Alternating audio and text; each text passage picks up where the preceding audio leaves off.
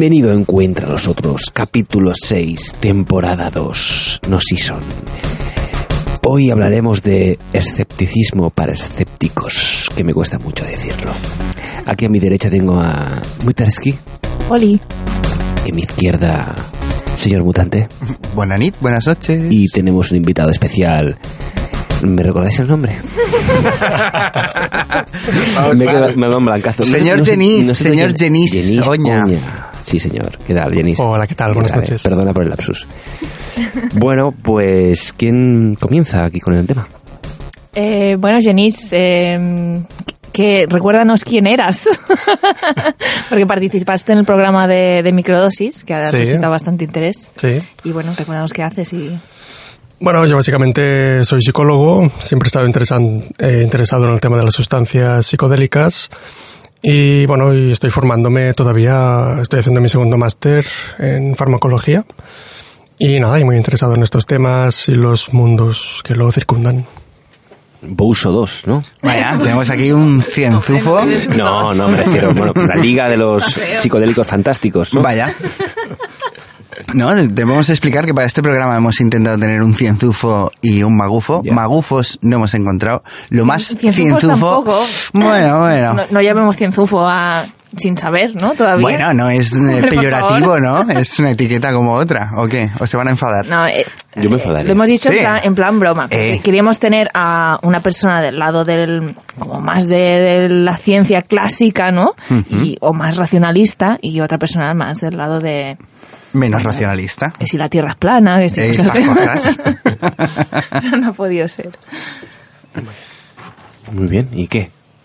¿Por dónde empezamos? Pues nada, tenemos, teníamos una entrevista preparada que la ha respondido mm, concretamente Alfonso López Borgoñoz, ¿vale? que él es licenciado en Historia en la especialidad de Prehistoria e Historia Antigua, que bueno, esto parece que no tiene relación, pero desde 2014 es presidente de la Sociedad para el Avance del Pensamiento Crítico. ¿Vale? Le hemos contactado a través de la página escépticos.es, si no me equivoco, ¿vale? que ya es como, ¡uh! Escépticos. Entonces, ¿vale? Y queréis que empecemos por la primera pregunta, Empecemos, que es ¿no? un poquito introductoria. Primera pregunta, ¿qué hemos preguntado? ¿Algo fácil? Eh, sí, Ya. algo fácil y un poco aburrido porque es un poco una definición que queríamos saber. ¿vale? Y hemos dicho, ¿podrías explicar con tus palabras y para que lo entendamos todos, mongolos, eh, qué es el problema de la demarcación en la filosofía de la ciencia? ¿Vale? ¿Qué es el problema de la demarcación? Pues nos cuenta mm, Alfonso, el problema de la demarcación estriba en la correcta delimitación de lo que se puede considerar como ciencia de lo que no se puede entender como tal. En este caso, y para no extenderme, entendería la palabra ciencia en el sentido que apunta el diccionario de la RAE, y sería el conjunto de conocimientos obtenidos mediante la observación y el razonamiento, sistemáticamente estructurados y de los que se deducen principios y leyes generales con capacidad predictiva y comprobables experimentalmente. Eh, no todas las escuelas de filosofía de la ciencia admiten tal definición, pero puede valer como definición cómoda y breve. La demarcación sirve para separar lo que es ciencia de cualquier otro tipo de métodos para adquirir conocimientos que las personas puedan llegar a tener, como sucede con la religión, con la pseudociencia o incluso con la metafísica, por poner tres ejemplos. Cada una de ellas no tiene nada que ver con las otras, pero no usan el método científico para decidirse entre afirmaciones sobre el mundo que nos rodea. Muy bien, o sea, el criterio de marcación de la ciencia nos dice lo que es ciencia y lo que no. Básicamente es lo que nos está explicando, ¿no? Sí, claro. De hecho, nosotros lo preguntábamos como ¿qué es el problema de la demarcación? Porque hemos ya presupuesto que hay un problema. Hay un problema, claro, ¿dónde acaba la ciencia y dónde comienza otra cosa? ¿no? Ya nos ha puesto esos tres ejemplos. No podemos definir la religión como ciencia porque no usa la razón ni... Lo ha explicado muy bien, bueno, ha cogido la definición de la RAE, ¿verdad? Pero decía que es la adquisición de conocimientos mediante la razón y... y el conocimiento, no sé cómo lo ha dicho. Eh, estaba mirando otra cosa. Lo. Pero bueno, el caso es que, claro, la religión, la metafísica, etcétera, etcétera, no adquiere los conocimientos por ese método. Entonces, tenemos claro que no es ciencia. Pero, ¿hasta dónde llega la ciencia? ¿Qué es ciencia y qué no? Ahí tenemos un problema, ¿no, Jeris? También el matiz de, no sé si lo dejaba ver en la definición, supongo que él como persona lo pensará, pero al definir qué es ciencia y qué no, supongo que también tiene un matiz negativo todo lo que no sea ciencia. O sea, todo lo que no entre en esa definición, por no ser ciencia, es menos fiable o menos válida, porque también eh, nosotros tenemos que recordar que tenemos un sesgo muy importante ¿no? en nuestra cultura y desde luego consideramos válido todo lo que venga de parte de la ciencia, pero otros métodos de conocimiento durante toda la historia de la humanidad han servido bastante para la confección y el desarrollo y el progreso de las sociedades, ¿no? Por tanto, tan malos los otros métodos no serán, no sé. Claro, tenemos el problema de, de, la comprobabilidad, ¿no? No sé cómo decirlo, pero claro, el método científico se basa en eso, en poder comprobar y hacer inferencias a futuro de algo que va a funcionar o no. Entonces, lo que está claro es que tenemos otros métodos de conocimiento que no son la razón, ¿no? Si me pongo un poco pedante, me acuerdo de Husserl, la fenomenología, que decía que no solo la razón es el método que tenemos de adquisición de conocimiento. Tenemos emociones, tenemos sentimientos, tenemos un montón de facetas de la experiencia humana que nos dan a conocer el mundo y no son la razón, no, no, son aplicables en cuanto al método científico. Entonces, ese punto de vista en el cual solo la ciencia puede describir el mundo, yo creo que es incorrecto, o al menos no es globalmente correcto, simplemente por el hecho de que elimina todas estas formas que tenemos de aprender el mundo que no son la razón. A mí el horóscopo de lecturas me funciona. ¿Sí? A veces no funciona, pero como a veces falla la, la quimioterapia, ¿no? Next. Next. Eh, mira, ahora os quería introducir el texto de, de José, ¿vale? De nuestro querido Nosce, ¿vale? El pater de... ¿Te encuentras a nosotras? Sí, sí, sí. El alma, el alma mater, ser de luz. Recordemos cuándo, en qué programa lo tuvimos, en el programa sobre trastorno mental, ¿verdad? Uh -huh. Uh -huh. Exactamente. Eh, entonces, eh, él nos manda un texto eh, que habla bastante sobre el, el, tema del problema de la demarcación, así que lo voy a introducir ahora. Si queréis más, saber más al respecto, eh, podéis entrar en su blog. Eh, ¿Cómo era el blog? Eh, pues como nosotros, ah, claro, ahora es encuentranosotros.com. Se compró el dominio, sí, Qué sí. tío. Vale. Entonces, tiene un artículo de, que escribió en cuando estaba animadico, ¿vale? sobre filosofía de la ciencia. Eh, lo encontraréis buscando criterio de demarcación, versión censurada en Wikipedia. ¿vale? El famoso o que artículo. Puede, sí. sí, que puede llegar a hacer un bipolar en plena hipomanía. Escribió un articulazo sobre. Vaya, un pedazo de artículo que publicó en la Wikipedia y le censuraron completamente porque era un poco demasiado magufo. claro, según el criterio de. Según el criterio personas. de un cienzufo, sí, sí, claro. Bueno, a ver, eh, pues idme parando, porque voy a ir leyendo igual que si Te vas a disparar. comentar. Muy bien. Dice, el consenso de entre la comunidad de filósofos de la ciencia serios está en que si bien existen casos particulares en los que es más fácil discernir entre ciencia y pseudociencia, el criterio general es mucho más difícil de precisar. El propósito de las demarcaciones se puede hacer, por tanto, por razones teóricas como por razones prácticas.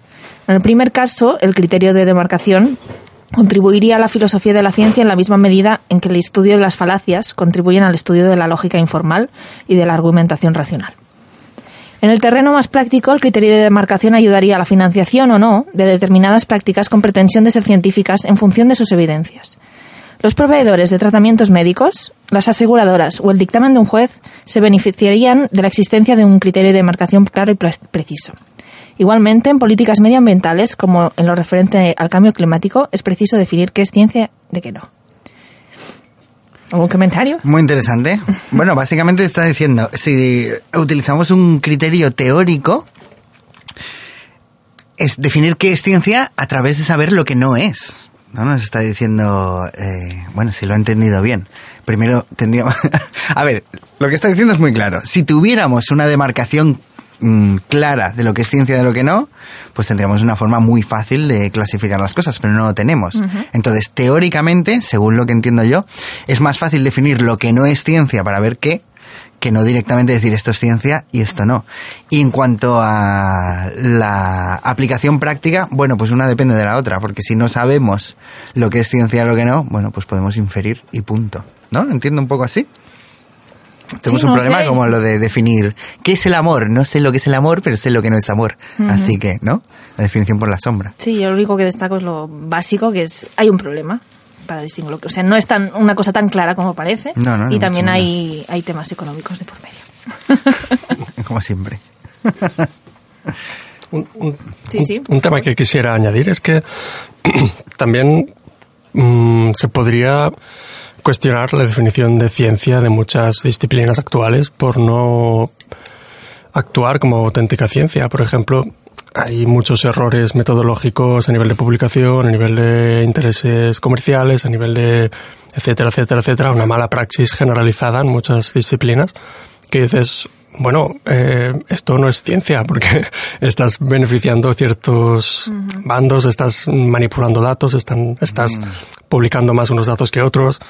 Entonces, bueno, eh, sí que podríamos diferenciar primero entre ciencia o no, así a nivel general, eh, tipo mundo académico y fuera pues todo el tema de terapias alternativas y todo esto.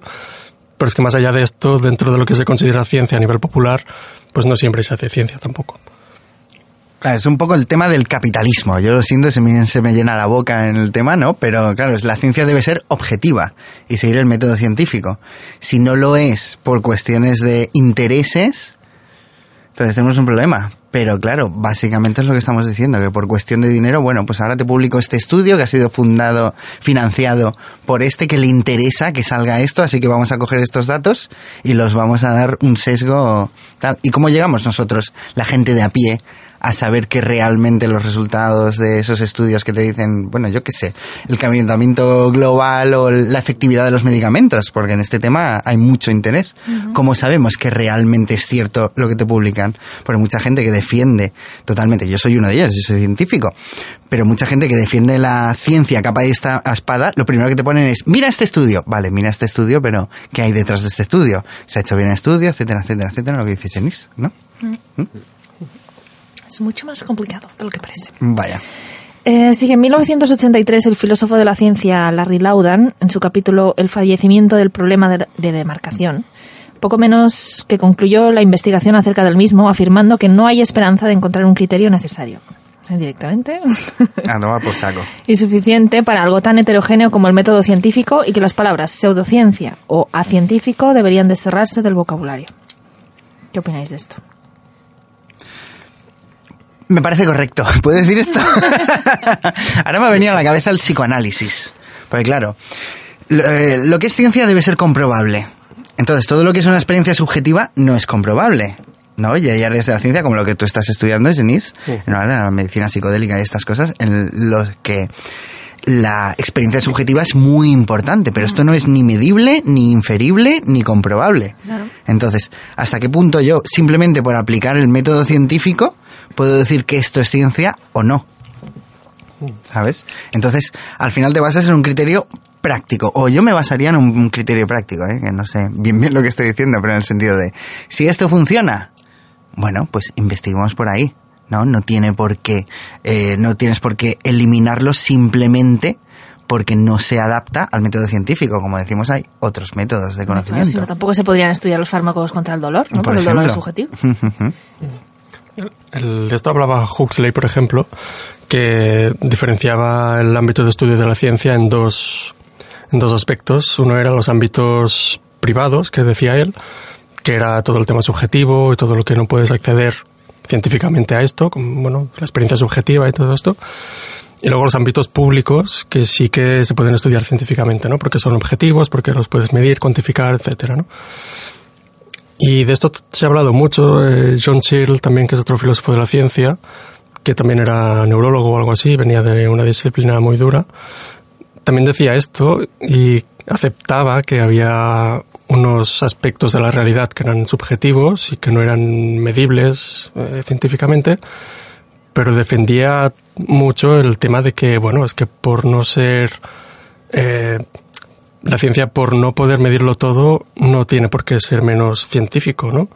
Simplemente mientras se alcance o se intente alcanzar un mayor, una mayor comprensión de tales fenómenos, pues bueno, pues siempre es conocimiento, siempre es eh, amplitud de, de miras y tal, ¿no? Y entonces, bueno, eh, básicamente eh, A mí me cuesta, me cuesta conceptualizar la ciencia como el estudio únicamente de aspectos objetivos, ¿no? Por ser el método objetivo no tiene que limitarse a aspectos objetivos, también puede atacar los objetivos, pero desde las ciencias sociales, desde otros desde otras ópticas, ¿no? Teoría de cuerdas. Teoría de cuerdas. Es una paja mental muy bestia, ¿eh? Muy bestia. Justo esta mañana estaba viendo un vídeo de la- de la teoría de cuerdas. Documentándome para el programa. Pero eso es una paja, una paja mental brutal, ¿eh? Bueno, bueno, no, no voy a profundizar. No, profundiza, por favor. No, no, no, es tan paja mental que es que me lié un poquito, me lié un poquito. ¿sabes? Sí. Mm. Claro, el tema de las dimensiones de la movida, pero sí, sí. Aquí entramos un poco en el tema, creo yo, de lo que es real y lo que no. Porque claro, ¿qué es cuantificable y qué no? Volvemos a... lo- Pues, mm, no sé si se considera la psicología como una ciencia, yo creo que sí, ¿no? El psicoanálisis, no, ¿verdad? Psicoanálisis casi que no, pero casi, ¿eh? No, no digo nada seguro. Pero la psicología eh, es difícil posicionarla en un puesto o en otro porque tiene aspectos muy científicos, como es la psicometría y el desarrollo de test y tal, que es matemática pura, análisis factorial, es totalmente matemáticas. Y otra parte clínica que dices, bueno, psicoterapia, sí que se pueden evaluar las psicoterapias en ensayos clínicos y con test y con tal, pero nunca será una ciencia tan dura ni, ni tan representativa, ¿no? Como la ciencia original. Entonces, bueno, tiene varias partes, pero en principio. Claro, pero desde este punto de vista, a ver, la psicología es un... Claro, lo iba a llamar una ciencia, pero es una práctica útil. Eso, como mínimo, lo tenemos que tener, ¿no? Y tiene efectos y tiene funciones y sirve para algo. Despreciarla por el hecho de que no podamos demarcar si es ciencia o no, a mí me parece que no es de buen escéptico. ¿Vale? Que todavía no hemos entrado en el tema de lo que es ser escéptico de verdad o no. Estamos aquí definiendo el qué. Pero yo creo que alguien que es escéptico tiene que dudar, pero tiene que estar abierto. No simplemente negar todo lo no medible. Es que, de hecho, la, la misma medicina también se ha cuestionado mucho como ciencia. La medicina basada en la evidencia, que se llama, que es cuando la ciencia se incorporó más a la medicina, que es a partir de los años 70 o 80, no, no es muy antiguo. eh, ha cuestionado bastante estas prácticas, ¿no? Que se basan más en la evidencia, porque de hecho el cuerpo humano no es científico, es que sí que te mueves en unos, claro, te mueves en unos estándares, en unos intervalos, en unos eh, intentas acotar lo máximo posible todo lo que allí sucede, pero es imposible. Estás tratando con humanos, con un organismo súper complejo y la práctica médica no es científica, por supuesto. Por supuesto, a alguno le ha chirriado esto bien, bien chirriado, ¿eh? Me gusta, me gusta. Bueno, estoy súper de acuerdo. El tema de las pseudociencias a mí me, me, me salen sarpullidos cada vez que lo escucho. Sarpúllete, sarpúllete. Pero bueno, sigo con el texto. Mm, Dice, para empezar, el mismísimo término ciencia no está normalizado en todos los idiomas. Así, mientras en inglés se usa principalmente para referirse a las ciencias naturales o a la economía política y la sociología, otras como la literatura o la historia no lo son. La palabra correspondiente a ciencia en alemán es Wissenschaft. Tiene un significado mucho más amplio e incluye todas las disciplinas académicas, incluyendo las humanidades. Hay que hacer notar, además, que hay disciplinas que se imbrican las unas en las otras, como es el caso de cómo el conocimiento histórico se basa cada vez más en los análisis científicamente avanzados de descubrimientos arqueológicos. En última instancia, de lo que se trata es de cómo determinar qué creencias están epistemológicamente justificadas. Por otra parte, no todo lo que no es ciencia es pseudociencia. Por ejemplo, la poesía, la metafísica o la religión. La ciencia también tiene el problema de demarcación interno a ella para distinguir buena ciencia de mala ciencia. Bueno, es un poco... Bueno, es interesante que haya sacado el tema de las creencias, ¿no? Como una base a partir de la cual determinar un método de conocimiento. Porque claro, al fin y al cabo, la ciencia también se basa en una creencia, que es la creencia en la lógica y en el método. Es que, ¿no? Si no podemos experimentar la realidad como tal, ¿no? Aquello que decimos del cerebro nunca ha visto la luz, realmente. Una cosa que dice Paul Feyerabend, la creencia de que los hechos existen. Exacto. Sí, sí, no, es que es así de básico, es que es así de básico. ¿no? Si todo lo que vemos está interpretado, todo lo que vivimos, todo lo que experimentamos está interpretado, nos basamos en una creencia. ¿no? Esto lo decía Hume también, de tú has visto la pelota botar cien mil millones de veces, pero la verdadera actitud científica sería plantearte que quizás la siguiente vez la pelota puede no votar. Claro. ¿Vale? Pero tú tienes la creencia de que sí lo hará, entonces determinas tu hipótesis. Sí, además, precisamente el cerebro funciona en base a expectativas, ¿no? Y estamos totalmente construyendo la realidad de forma sincrónica con lo que sucede. Programa número dos, ¿qué es la realidad? Escúchenselo, sí, sí. Eh, ¿Algo más que comentar? ¿Sigo con el texto? Sí, sí, sí. Yo es que me, Dale, me, me explayaría mucho, ¿eh? Pero Cállate, por favor, dispara. estamos. yo tengo mucho miedo de, de entrar ahí en otros derroteros. No, no, bueno. métete, aquí decimos barbaridades todo el tiempo. Didi. Es que me ha recordado en el inicio de esta, de este, bueno, de esta parte de- del programa, lo he pensado y ahora que volvéis a mencionar el tema de la realidad, pues también lo he recordado, eh, que de hecho el mismo Heisenberg y el resto de grandes físicos de principios del siglo XX se dieron cuenta cuando buscaron las partículas subatómicas de que ellos mismos observándolas modificaban su comportamiento, ¿no? Y llegaron a la conclusión que tiene implicaciones súper bestias de que el mismo proceso de observación modifica la realidad, ¿no? Entonces él hizo un libro muy bonito que es no me acuerdo el título, pero es, es el único libro que hizo, me parece, Heisenberg, eh, que decía que, que, bueno, que si no puedes estudiar la realidad objetiva, si tú constantemente, constantemente estás modificando lo que estás observando, realmente el ámbito de la ciencia, de intentar desentrañar esta realidad, únicamente estás desentrañando la realidad relacionada con lo humano. Estás desentrañando una realidad humana. La percepción humana, en este Claro, caso. eso es un mundo humano que estás estudiando, no estás estudiando la realidad objetiva. Y esto tiene unas implicaciones, eh, ya te digo, increíbles. Por tanto, cuando nos planteamos esto de estudiar la realidad, qué es la realidad y tal, siempre hay el sesgo este humano, que es que todo lo modificamos y vemos con ojos humanos y pensamos con cerebros humanos. y entonces se puede llegar muy lejos, pero siempre en el estudio de un ámbito muy concreto de la realidad. Ay, mira, ¿Es, es ese o no? aquí, el señor Ronnie se ha metido en internet y le ha preguntado a San Google, Wikipedia. el único libro de Heisenberg. Tiene dos, ¿no? Ah, no, no era este. No. ¿No? ¿Este no es? Pues nada. Pues igual tiene más. Perdón, perdón. Aquí hemos creado. Es físico este tío, ¿eh? Sí, claro. Físico, Heisenberg, como, el, como la serie, ¿no? Tiene cara de Heisenberg. Coño, pues lo mismo se han inspirado en eso, ¿eh?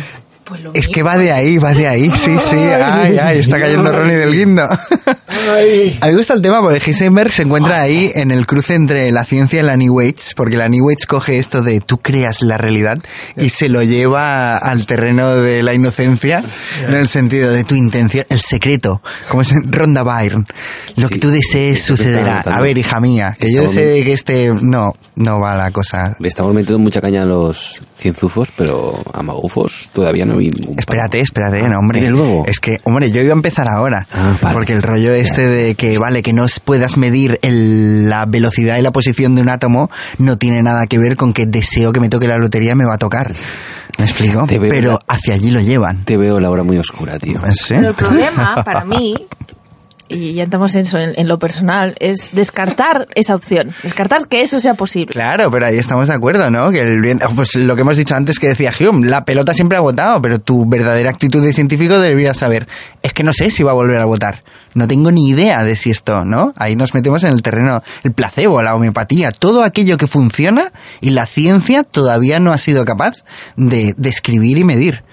Claro, el buen científico debería decir, "Ch, aquí está pasando algo. No negarlo completamente, que eso es lo que hace un cienzufo.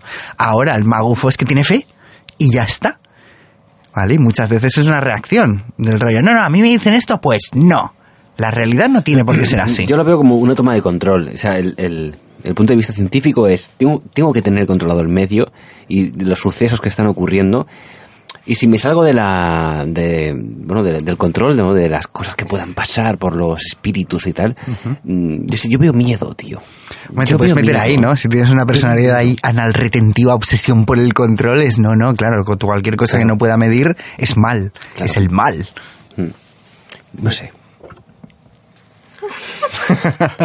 Ronnie pasa el micro a Jenny, Jenny no Sí. dice nada, es que no nos ven, ¿sabes? Vale, Bueno. Ahora, ¿sigues leyendo? No, que siga. que- ¿Quieres seguir ¿Sigo yo? Sí, sí, Venga, ¿por dónde íbamos? Algo, algo de bien. Lo que está aquí arriba. Estiro todavía. Venga, el texto de José sigue así. Para los filósofos del Círculo de Viena, el criterio para distinguir ciencia de metafísica consistía en que la proposición a examinar fuese en principio posible de verificar. Karl Popper rechaza el verific- verificacionismo y propone el falsacionismo. Una teoría es falsable cuando los asertos o sistemas de asertos acerca de la misma sean capaces de estar en contradicción con observaciones posibles o concebibles. Popper dibuja la línea entre lo que es ciencia de lo que es metafísica, religión o pseudociencia. Popper estaba de acuerdo en que los asertos metafísicos podían distar mucho de no ser significativos, pero rechazaba los asertos pseudocientíficos.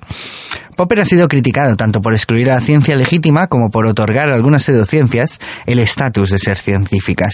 Estrictamente hablando, su criterio excluye la posibilidad de que exista un aserto pseudocientífico que sea refutable. Así, la astrología, según Popper, es un claro ejemplo de pseudociencia y, sin embargo, ha sido puesta a prueba exhaustivamente e igualmente ha sido refutada amplia- ampliamente. Igualmente sucede con el psicoanálisis, el cual también resulta falsable y, de hecho, así ha demostrado serlo repetidamente. A ver, sigue con Popper. Vaya, acabo de explicar lo de Popper y vemos. Para Popper, este criterio de falsabilidad era el único suficiente y necesario para discernir entre ciencia y pseudociencia. Sin embargo, el mismo Popper aseguró que lo que hoy podía ser considerado metafísica, mañana podría ser considerado ciencia, lo cual invalida el falsacionismo como forma certera de resolver el problema.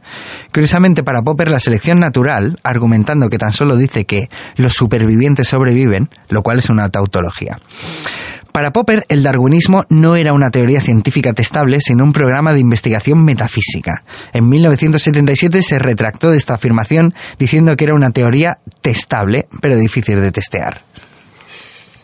No veas, ¿no? No veas tú.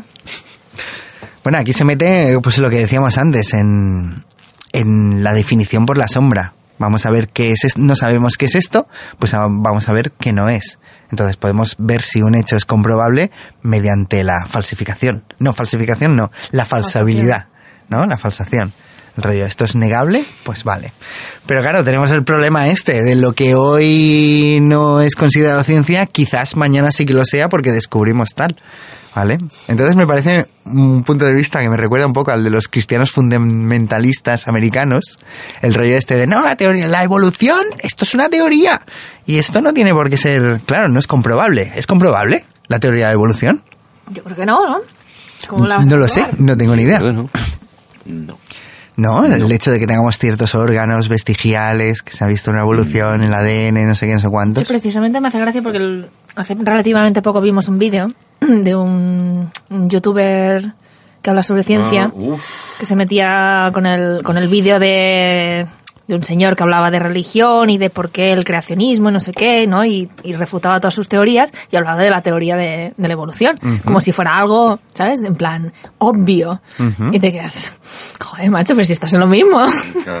No, se- no lo puedes demostrar. Una cosa es que digas que, bueno, esto es probable o me parece probable. O...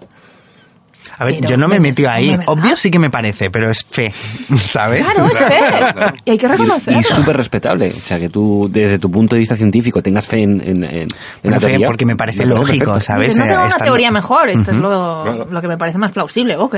Hombre, no sé. Súper respetable que el otro piense lo que, lo que piensa, ¿sabes? Que- Pero claro, hay una evolución lógica, en el sentido de que hay evolución lógica. No estoy hablando de la evolución. ¿Te parece lógico? Sino, claro, me parece lógico, ¿sabes? Tú escuchas a perfecto. Dawkins explicándote cómo el ojo humano ha llegado a ser un ojo humano y tiene absolutamente toda la lógica bien, del sí. mundo. Pero a mí me Haces parece- los estudios, miras, etcétera, etcétera. Miras, No, yo qué sé, primero cojo una ameba, después cojo un pez, después tal y tal.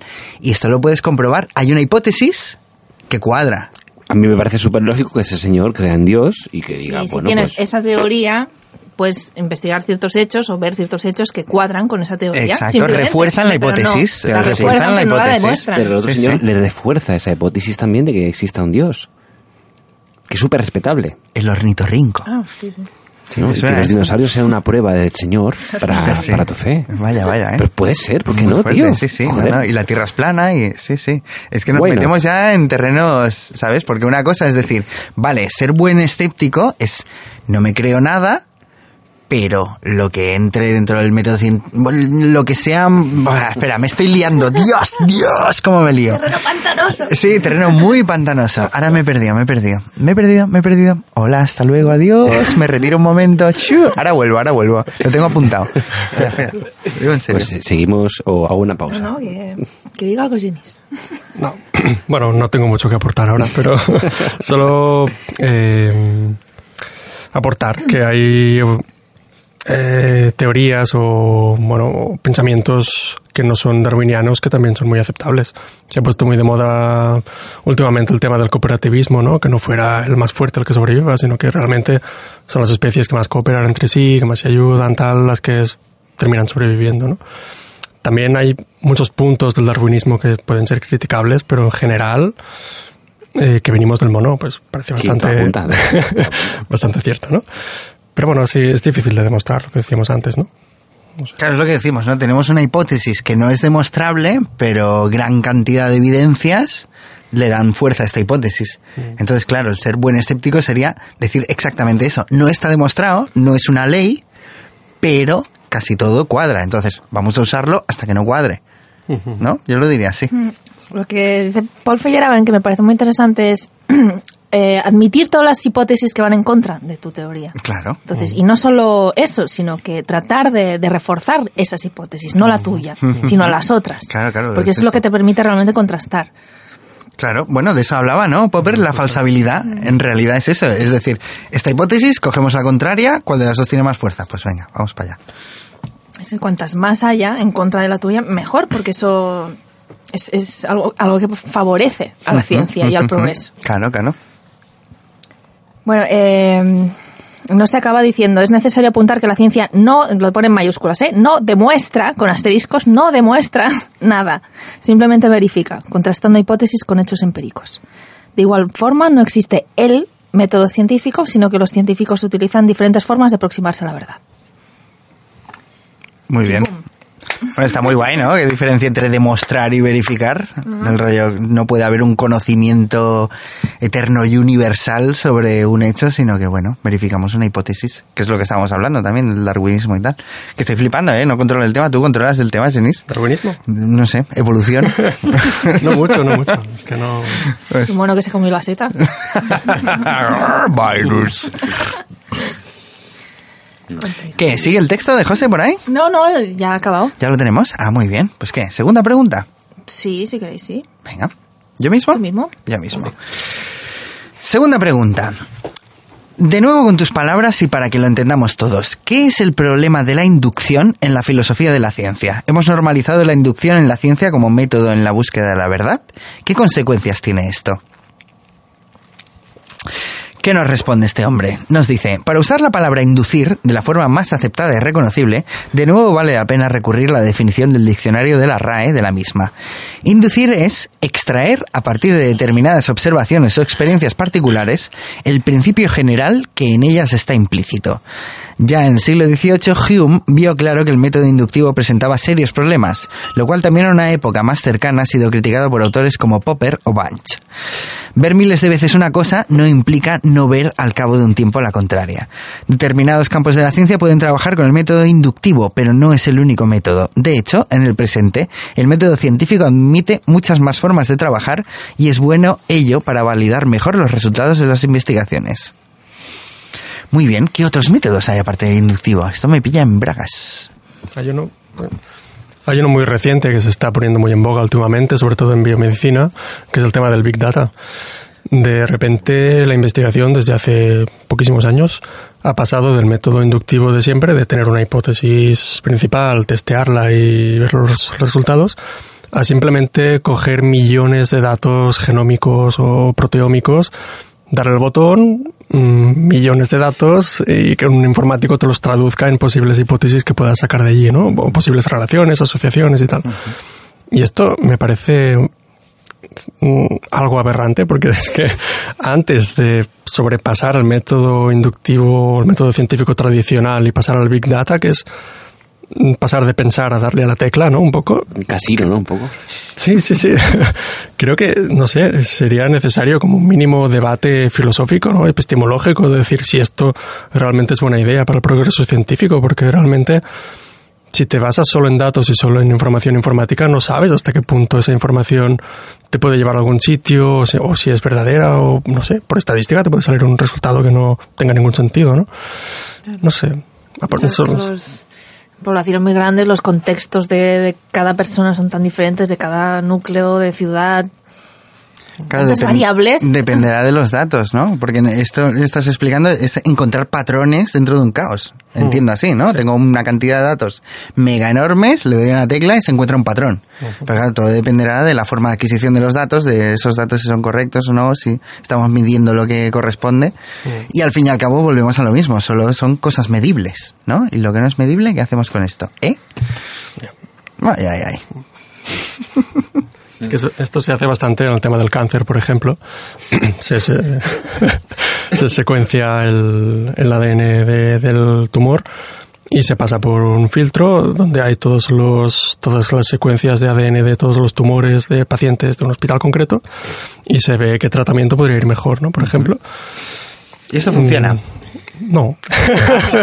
Entonces, Esto, esto viene de un paradigma también muy reciente que es la medicina personalizada, que intenta personalizar el tratamiento farmacológico para enfermedades como el cáncer y que prometía mucho en su momento, todavía sigue prometiendo porque mucha gente eh, es como si estuviera cegada ¿no? por tanto brillo tecnológico, pues esto tiene que funcionar por, por huevos porque es tan, es tan guay ¿no? que, que tiene que funcionar.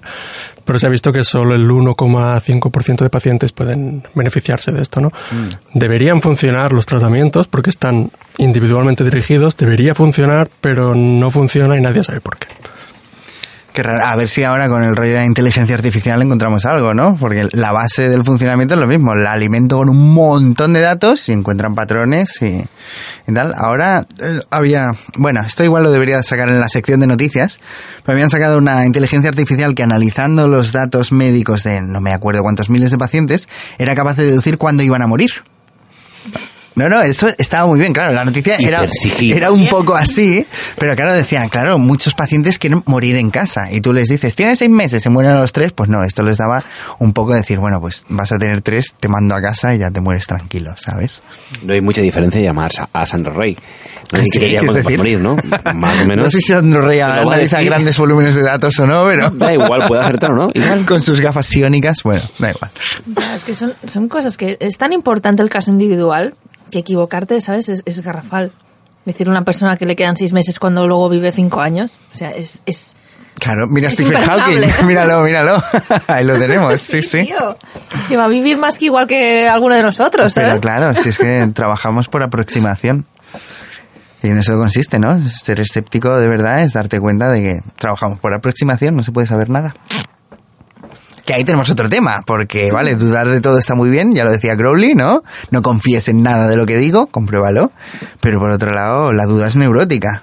Hay que estar seguro de las cosas. Y yo creo que... Sí, claro, pero eso es lo que estabas diciendo antes de, de la ciencia, que hay mucha gente que se basa en el control. ¿Tú tienes una certeza?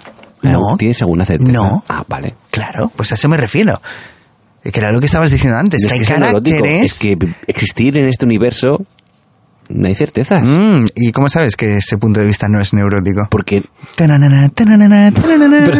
pero, ¿tienes alguna certeza? Dime alguna certeza que no, no, tengas. no tengo ninguna certeza, es lo que te estoy saber si diciendo. soy neurótico. Ay, Porque es yo no tengo ninguna. No lo puedes saber, ni yo tampoco. Yo no tengo ninguna certeza. Ninguna de nada. So- la única certeza que tengo es que estoy vivo ahora mismo. ¿Existes? Ah, eso es una certeza. estoy vivo. Ah, mira, ya tienes una. Una. ¿Seguro Una. que estás vivo? El resto, bueno, a lo mejor es Igual es sueño. en un colocón de un señor de la es quinta sueño. dimensión, ¿ves? Es que... ah, ah, ah. Se me ha pasado. Eh, bueno. Que no, no sé, no sé. Certezas no hay. Bueno, eso es una certeza. Bucle, bucle. Tananan, I win. También, también, puede ser, puede ser. Por favor.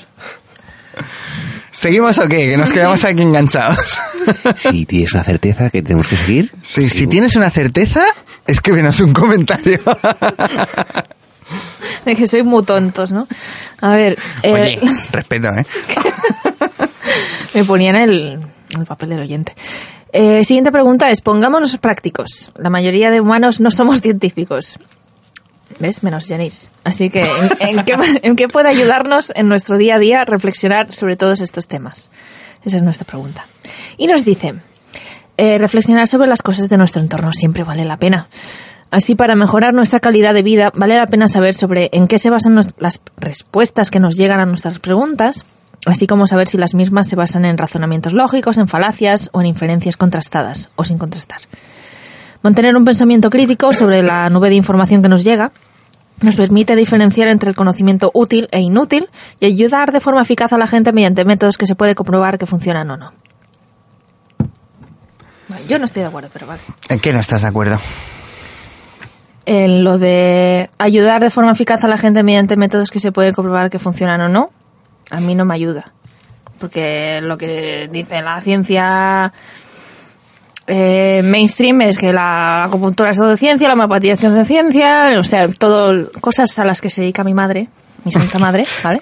No os metáis con ella, por favor. Doctor ¿vale? Freud, ¿te acuerdas? muchísimos pacientes a los que está ayudando, sea de forma placebo o no. Me da igual, ¿vale? Pero casos de eso, típicos de que te vas al médico que no te ofrece ninguna solución y con ella, pues sí, encuentran alivio. Así que me da igual el criterio científico aquí. O sea, yo voy a lo que está funcionando. No te enfades, no te enfades. Claro, claro, pero tenemos ahí, tenemos una lucha entre lo que está diciendo, entre lo que es comprobable y lo que es útil. Yo estoy hablando de mi opinión personal, ¿eh? Y muchas gracias a, a nuestro amigo Alfonso López Borgoñoz por su por sus respuestas tan tan elaboradas y así. Bueno, lo de siempre, esto es debate. Nada no que tenemos ver por qué con- estar de acuerdo claro, con, por con nadie, ya está. A mí me parece muy útil lo que dice el pensamiento crítico. Esto yo lo creo básico en todo el mundo, no creerte nada de buenas a primeras. Ahora, la diferenciación esta que hace entre conocimiento útil e inútil, ¿qué es un conocimiento inútil? Mm, Pues no lo sé. ¿No? Eh, Ahora me recuerda a Terence McKenna cuando dice aquello de que el, el dedo meñique encaja exactamente en el agujero de la nariz. ¿Vale? Algún oyente lo estará comprobando ahora mismo. Entonces, ¿esto es un conocimiento útil o inútil? Bueno, pues ya se verá, es un conocimiento, ¿no? Pero claro, ponemos en, en contraposición la comprobabilidad que entre dentro del método científico y la utilidad. Que también es lo que decía Popper, que igual en el futuro se ve que, yo qué sé, se encuentran los mecanismos de funcionamiento de la acupuntura, del placebo y de tal, pero ahora no. Entonces, el eliminar esas cosas cuando en realidad están teniendo un efecto, pues se deberían estudiar, creo Claro, yo. Claro, pero lo que me da rabia es que dices, ahora no, pero sí que hay estudios que se- seguramente son equiparables a estudios que se han hecho sobre otros fármacos que se están vendiendo como que son científicos y no lo son. Claro, Eso es lo que me da rabia. Yo lo que no encuentro bien es eliminar todo un campo de la experiencia humana o de lo que está pasando simplemente porque ahora no se considere científico. No sabemos lo que es ciencia, no sabemos lo que va a pasar, no tenemos herramientas para estudiar según qué cosas y menos si son subjetivas. Y por eso no se deben estudiar. Leches, no sé, o sea, yo creo que estamos aquí precisamente para encontrar el sentido a todo esto. No, pues investiguemos en todo. No digas, vale, esto no me mola, a tomar por saco. ¿Por qué? Porque no es comprobable. Bueno, pues entonces, hijo mío, elimina tus sentimientos, emociones y cualquier tipo de experiencia que no sea medible. Y eso no lo encuentro bien. Eso sí que es cientufo. ¿Vale? Ahora sí que tenemos que empezar a meterle caña a los magufos porque estamos poniendo finos. ¿eh? ¿Qué opinas, Jenis? ¿No? ¿Pasas? ¿Pasa palabra? Mm, Pasa palabra, sí. Pues, adelante. señor Sigo Dante. next. El señor Mutante lee la siguiente. Siguiente pregunta que hacemos. Esta tiene tela. ¿Crees que la ciencia puede llegar a explicarlo todo? ¿Hay solo una verdad? Y ponemos como nota. Nos, nos interesa tanto una respuesta racional como una basada en la fe o ambas. Nos dice Alfonso, no hay razones de peso para creer que el conocimiento basado en el refinamiento y en la mejora del método científico no llegue a explicar todos los fenómenos macroscópicos y la gran mayoría de los microscópicos hasta llegar al nivel de las partículas elementales. Ciertos problemas de indeterminación a nivel cuántico es posible que jamás lleguen a poder ser determinados, pero sí se pueden establecer cálculos de probabilidades que permitan salvar adecuadamente dicha indeterminación. Pero es un campo en el que no soy especialista en absoluto y puedo profundizar en lo dicho mucho más. Sobre si solo hay una verdad, dependiendo de la pregunta, la respuesta es sí. aunque dicha verdad es temporal y puede cambiar con nuevos datos o razonamientos. Y la mejor verdad siempre la proporciona en cada momento el uso del método científico. Bueno, yo aquí mm, mm, no le veo mucha diferencia con un predicador. Vale, yo lo siento, pero es que lo voy a decir así. La mejor verdad siempre la proporciona en cada momento el uso del método científico, porque es mejor que una experiencia subjetiva. Aquí necesitaría que un filósofo de la ciencia me dijera el por qué una verdad a la cual llegas a través de la ciencia es mejor que una verdad a la cual llegas subjetivamente. Si yo mi verdad subjetiva no la impongo, no creo que mi verdad subjetiva es el mundo, es la verdad, pero sigue siendo una verdad para mí. ¿No? Una experiencia que yo he vivido, por mucho que la racionalice de una manera o de otra, sigue siendo una experiencia que he vivido. Entonces, para mí es real y es verdad, ¿vale? Y también encuentro que se contradice un poquito diciendo primero que sí y después que bueno, que hay ciertos problemas de indeterminación que no, pero para eso tenemos la probabilidad. Bueno, la estadística ¿La podemos meter como una ciencia? si no, la si no, es matemática. Pero los resultados, el inferir eh, estadísticamente algo, si decimos que no es mesurable, que no es concreto, que no es hemos llegado a esto, no es verificable, si lo máximo que podemos llegar es a una probabilidad, entonces ¿hasta qué punto estamos diciendo sí, hay una verdad? Bueno, es, una probabilidad, pero se hace mediante bueno, métodos matemáticos y tal, y en principio son bastante válidos, ¿no? Eh, la estadística tampoco es una ciencia dura, o sea, te dice, la, pro- como dices, el nivel de probabilidad, ¿no? No te dice una certeza, es- pasará esto, ¿no? Tienes un 95% de probabilidades de que pase esto. Bueno, mm, vale, apunta que sí. Vale, perfecto. Tiene- Pero no llegamos a una verdad, llegamos al 95% de probabilidades de una verdad. Claro, y el no. 100% pues era una estadística de inducción. O sea, igual tú eres el, el siguiente que no le pase. El error experimental, sí, sí. Claro. Y en relación a esto que decías al principio, eh, el- la ciencia o los científicos más mm, duros o más mm, rígidos creo que envidian mucho al mundo subjetivo porque de hecho la ciencia como tal para ser buena ciencia tiene que dudar absolutamente de todo mientras que tú no dudarás nunca de que te duele un brazo o de que amas a alguien no por tanto esa certeza absoluta de que te duele de que sientes algo nunca la va a tener la ciencia no Claro, volvemos a lo que decía Husserl, ¿no? De que tenemos otros métodos de experimentar el mundo y comprobarlo y vivirlo que no son el razonamiento lógico, ¿vale? Y aquí encuentro que, bueno, que el que se dice científico el que se dice escéptico, si está eliminando esas partes de la experiencia humana por no ser mm, verificables, pues no es un buen escéptico. Y es muy, y es muy optimista el entrevistado que dice que sí que se podrá conocer todo, ¿no? Toda la verdad, al menos la verdad actual y tal. Eh, yo también abogo por una actitud más eh, humilde, ¿no? En cuanto a, a la verdad absoluta y todo esto, porque es que ya lo decía Newton, que te encuentras una gota y después hay todo el océano, ¿no? Bueno, siempre habrá limitaciones y nunca podrás llegar a un conocimiento absoluto de la realidad. Y en parte eso también es bonito, lo decía Heisenberg en su libro también, de decir, bueno, tenemos un mundo tan complejo que nunca terminaremos de desvelar sus misterios, ¿no? Por tanto, eh, bueno, es, es más positivo incluso mirarlo así, como una incerteza infinita, que no pensar que puedes llegar a saberlo todo algún día. Pues sí, es más bonito. Poético. Ronnie, no dices nada. No, Vale, hasta luego. hasta luego. Est- Estaba reflexionando sobre las palabras de Jenis. Ah, muy bien, muy bien. Por Bueno, eso. Me gustaría que, que dado que la mayoría de los que estamos aquí, pues igual, por ejemplo, en esta respuesta disentimos un poco con, con Alfonso, eh, pues que si hay alguien que esté de acuerdo con él, que nos comente, ¿vale? Que nos Claro, diga por favor, por y- favor. Sí, sí. Y que nos salga, Por lo nos menos por haga mi parte hay horror. ultra respeto hasta este hombre. porque No, no, por supuesto. A ver, el que el derecho que a no, si no se ha ¿eh? escuchado nunca, no sabe que somos Sí, ahí es que no, muy no sueltos. quisiera que parezca pero- que, que le he pedido la entrevista para luego tirarle por tierra todo lo que nos está Tenemos que diciendo. meterle caña a los magufos ahora, tío. Sí, No, sí. no No, no, tela. Siguiente pregunta metemos ya, tela, ¿no? Por favor. Venga, va. ¿Lees tú o leo yo? Tú, tú, Venga, leo yo. Siguiente pregunta. Tanto magufos como cienzufos son fanáticos de su propia verdad. Como humanos, ¿necesitamos creer siempre en algo? Nos dice Alfonso, no sé, como humanos, ¿qué es lo que se necesita en tema de creencias? Uy, esto... perdón, perdón, está escrito un poco así. No sé, como humanos, ¿qué es...? Ah, vale, perdón. No sé, como humanos, qué es lo que se necesita en tema de creencias, pero el método científico no tiene nada que ver con el fanatismo. En ciencia las verdades son temporales y la mejora en el conocimiento de nuestro entorno va validando o refutando teorías. No puede haber fanatismo. Si se demostrara que hay un mejor método para conocer nuestro entorno que el científico, te aseguro que todos nos cambiaríamos al nuevo. A las personas que defienden las pseudociencias, la falta de pruebas de sus afirmaciones o las pruebas en contra, en cambio, no les hacen cambiar de criterios en muchos casos. Por otro lado, comentaros que la palabra magufo viene de la unión de la palabra magia más ufo, ovni en inglés, y se refiere a la gente que cree esas cosas. Yo no la uso. Lógicamente no puede existir como contraria a la palabra cienzufos, dado que los escépticos no creen en ufos. ¿Qué? Va, va provocando, ¿eh? Va provocando. A mí me parece correcto, ¿eh? Lo que está diciendo. Tú eres de su misma calaña. No, no, a ver.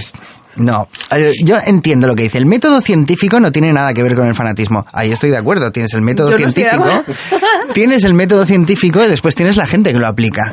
¿Vale? La gente que lo aplica puede ser un fanático, en el sentido de cuando eliminas toda una parte del mundo que no es conocible mediante el método científico y dices, no, esto no se puede estudiar. Entonces estás siendo un fanático.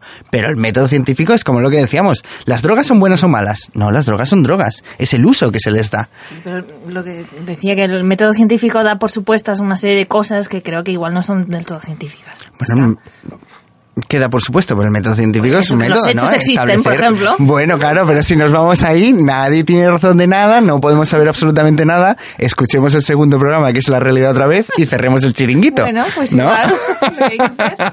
Nos metemos en filosofía, ahí lo encuentro bien, porque el método científico no tiene nada que ver con el fanatismo.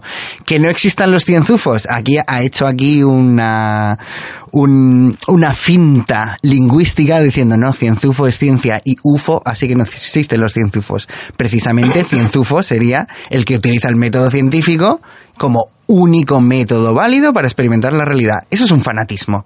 ¿Vale? Igual que el magufo es el que sistemáticamente no cree en todo lo que esté comprobado, comprobado no, en todo lo que use el método científico.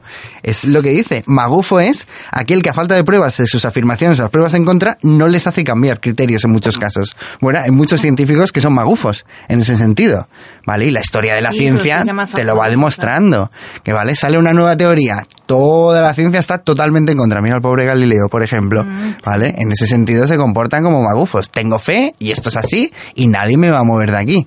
Entonces el fanatismo existe, perdona Alfonso, pero el fanatismo existe tanto en la ciencia como en la anticiencia, como en todos sitios, que es inmovilismo. Yo creo que, no sé, en física, perdón, ¿eh? en física cuántica es, no sé, la gente, lo- los físicos están eh, asociados emocionalmente a sus teorías. O sea, llevan 20 años estudiando la misma Claro. y saben que en cualquier momento se podía caer todo, eh, ¿sabes? Lo- a lo que han dedicado su vida. Y eso es una, ¿sabes? Un vínculo emocional muy bestia. Claro, pero eso son las personas, es lo que decimos, las personas. El método no tiene nada que ver con las El personas. fanatismo está asociado a las personas. Sí, creo, claro, no puede a- ser. Un método no puede ser fanático, es la persona. eso no te permite aplicar el método científico, porque lo, tú haces por, eh, apro- em, por validar tu teoría. Claro, claro. de lo contrario. Exacto, y eso es un cienzufo. ¿Y eso no es neurótico también? Sí, sí, claro, por supuesto, ¿no? Vale. Tenéis- Hay científicos neuróticos. Vale, lo dejo ahí, lo dejo ahí. Sí, claro, todo el mundo es neurótico. Ah, vale, vale. Menos los psicóticos y los histéricos. que también, ¿no?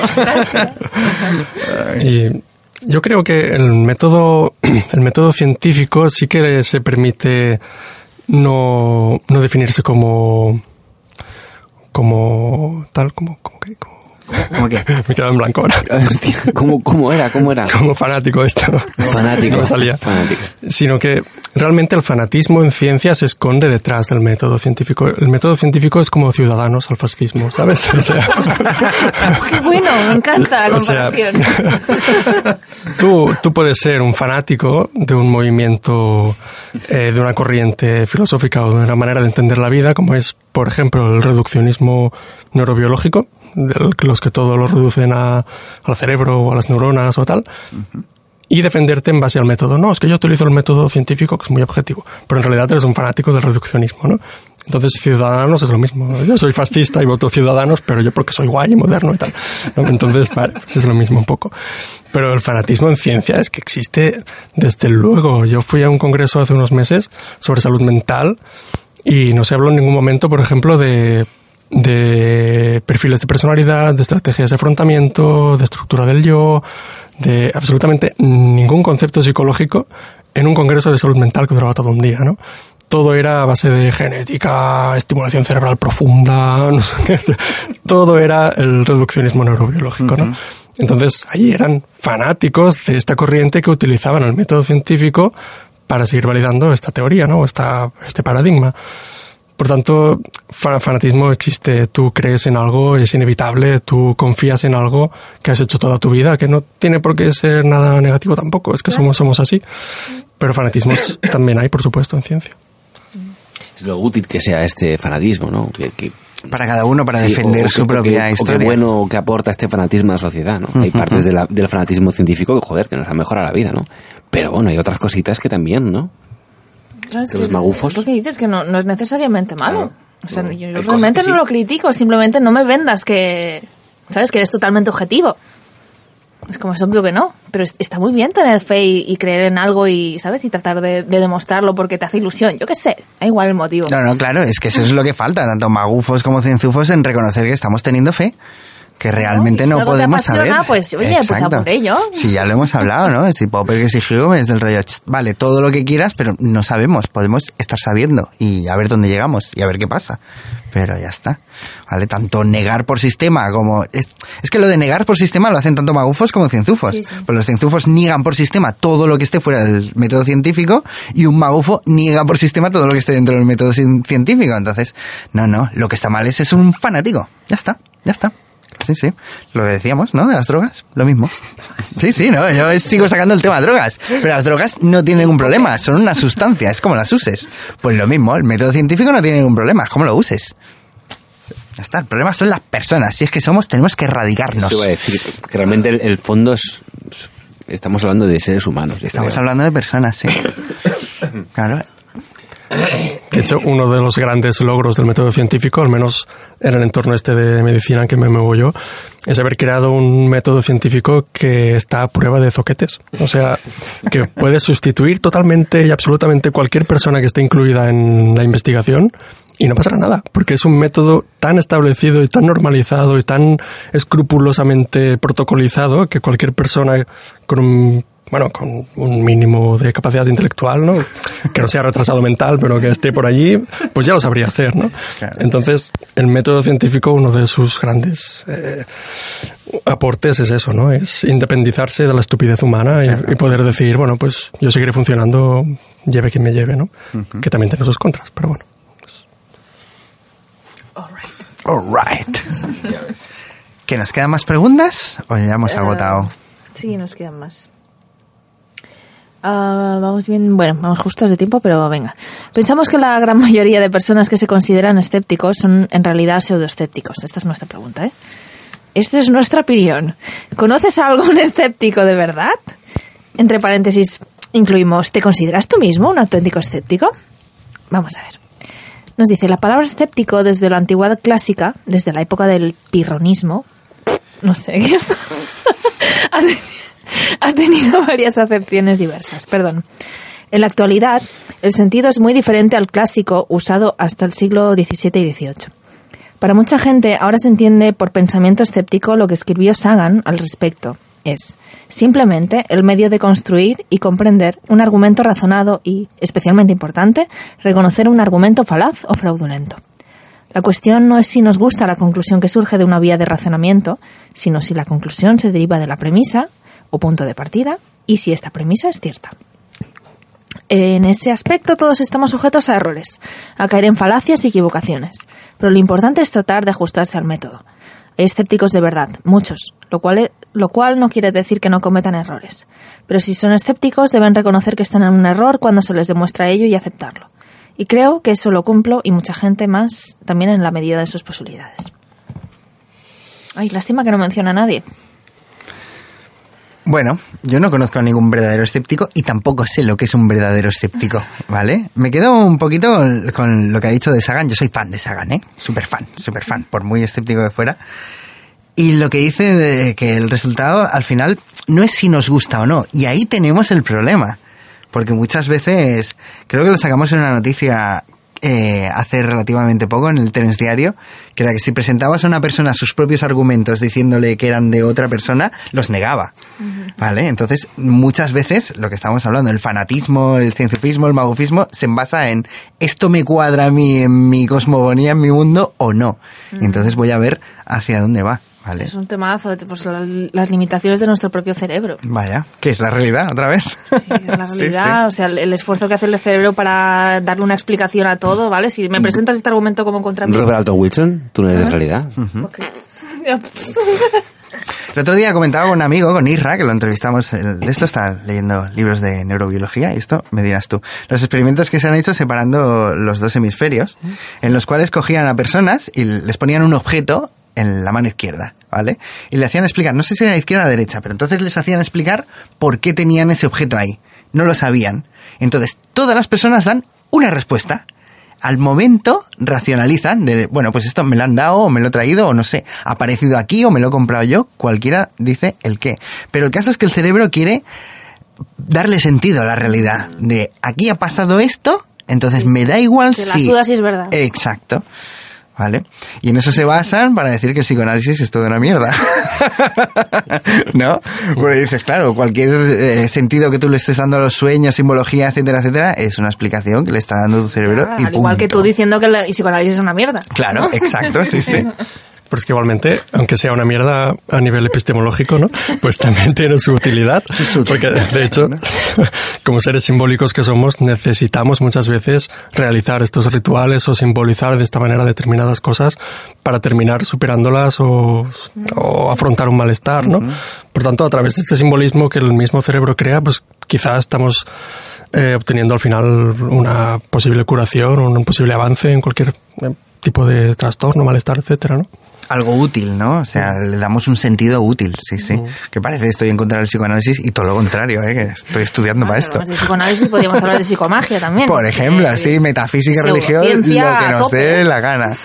Bueno, si no sabemos dónde acaba la ciencia y dónde no, tampoco podemos decir lo que es pseudociencia y lo que no, ¿no? No, pero digo que, es, que lo meten en el cajón de la pseudociencia. Sí, claro, claro. Pero bueno, yo me quedo con el criterio de utilidad. Ahí me quedo, siempre. ¿Vale? De esto, bueno, hay gente que le funciona, bueno, pues estudiad por qué. ¿No? Que no le funciona a todo el mundo, vale. Que las premisas mm, son erróneas o ahora mismo no se conocen. Pues bueno, pues que se estudie. Ya está. Pero después está el tema de los intereses y tal, como el tema del placebo, ¿no? Se ve que el placebo funciona, etcétera, etcétera, pero no se estudia. ¿Por qué? Bueno, pues obviamente porque si hay placebo no necesitas medicación y si no necesitas medicación nadie paga. Mm. Capitalismo. Venga, pues última preguntita, así rapidilla. Decimos, el prejuicio y el fanatismo convierten al escéptico en magufo o cienzufo. ¿Cómo ser un buen escéptico? Nos dice Alfonso, el fanatismo y los prejuicios es lo contrario del escepticismo. Un escéptico no debe tener prejuicios, sino solo aproximaciones a la realidad basadas en pruebas. Y debe aceptar que las demostraciones científicas siempre son provisionales hasta que nuevos experimentos o razonamientos las validen o refuten. ¿Qué? Es que parte de una utopía, ¿no? O sea, ¿Cuál es la utopía? A ver. de que una persona no tenga prejuicios. Para no tener prejuicios, Claro. no tienes que vivir en este mundo. ¿no? Claro, pero a eso decimos que, bueno, ¿existe el buen escéptico? Pues no lo sé. Claro, supongo que ha, con- ha contestado desde la utopía, ¿no? Sí, es que todo, todo en general este tema gira mucho en estos temas utópicos, ¿no? Claro. En teoría la ciencia es súper guay, en teoría el escepticismo pues es súper adecuado, es súper recomendado, ¿no? Pero el problema es que no hay gente que sea puramente científica, puramente tal. Es la aplicación, ¿no? Es un poco platónico, del círculo perfecto existe como idea, pero después no puedes dibujarlo, ¿no? Yo encuentro muy correcto lo que dice, el fanatismo y los prejuicios son lo contrario al escepticismo. Ahora, aplicación práctica, básicamente diciendo esta definición, estoy de acuerdo en todo lo que dice, pero básicamente niega que exista un verdadero escéptico, ¿no? Por lo que estamos diciendo, que todo el mundo tiene sus creencias. Y, to- y- y lo mismo para el otro bando, ¿eh? que no, no tocamos a los magufos, pero pues lo mismo, o sea... No, sí los, to- No, bueno, yo sí, sí los tocamos en el sentido de escéptico, eh, porque los magufos también se definen a ellos mismos como escépticos, en el sentido de no me creo nada de que me expliquen, pero sí. bueno, Con Enrique de Vicente. mm, no sé, no sé de quién estás hablando, pero... Cuarto milenio. Cuarto milenio, el, el del mundo desconocido, todos esta gente, todo el que va, no sé, los terraplanistas, Marada de Usañó están negando toda la física moderna, ¿sabes? Pues esto es, de escéptico moderna, no ¿eh? tienes nada. Desde Grecia se sabe. Por, que- por- por eso sí, moderna esto, no he dicho contemporánea, pero... Hostia. Por ejemplo, el buen escéptico, tanto los científicos como los no científicos se definen como escépticos y yo creo, opinión personal, que ninguno lo es. Ya está. Son todos fanáticos. ¡Fanáticos! Que imposible, imposible ser otra cosa. Pues vamos a pasar a las secciones ahora, ¿no? Ya hemos acabado con esto. Sí. Ya tenemos, ya Pues se ha enfadado todo el mundo. ¿Está todo el mundo enfadado? ¿Sí? Vamos ya a nos darle podemos ir. palabras bonitas a este caballero que... Hombre, sí, claro, por supuesto. Muchísimas gracias por prestarse a Jenny, esto. por favor. Sí, muchísimas gracias por la colaboración. Por favor, entrad en escépticos.es si os, te- si os interesa el tema del escepticismo, que seguro que tenéis muchísima información interesante.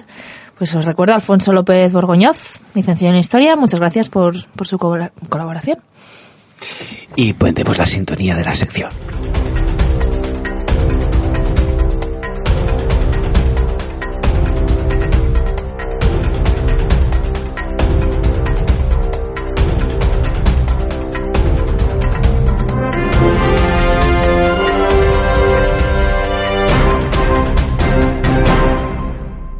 Bienvenidos al Terens Diario. La sección de noticias encuentra a los otros que no comprueba las noticias, ni sabe si son realidad, ni falsables, ni comprobables, ni nada. Comenzamos hoy, como siempre, con un poco de inteligencia artificial.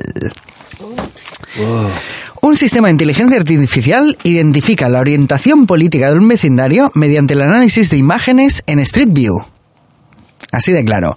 Un sistema desarrollado por un grupo de científicos de varias universidades americanas, en el cual cogen mm, imágenes de Street View de un barrio y a partir de ahí deducen con un- más de un 90% de, de exactitud el nivel de ingresos del barrio, la raza mayoritaria, la edad media y la orientación política.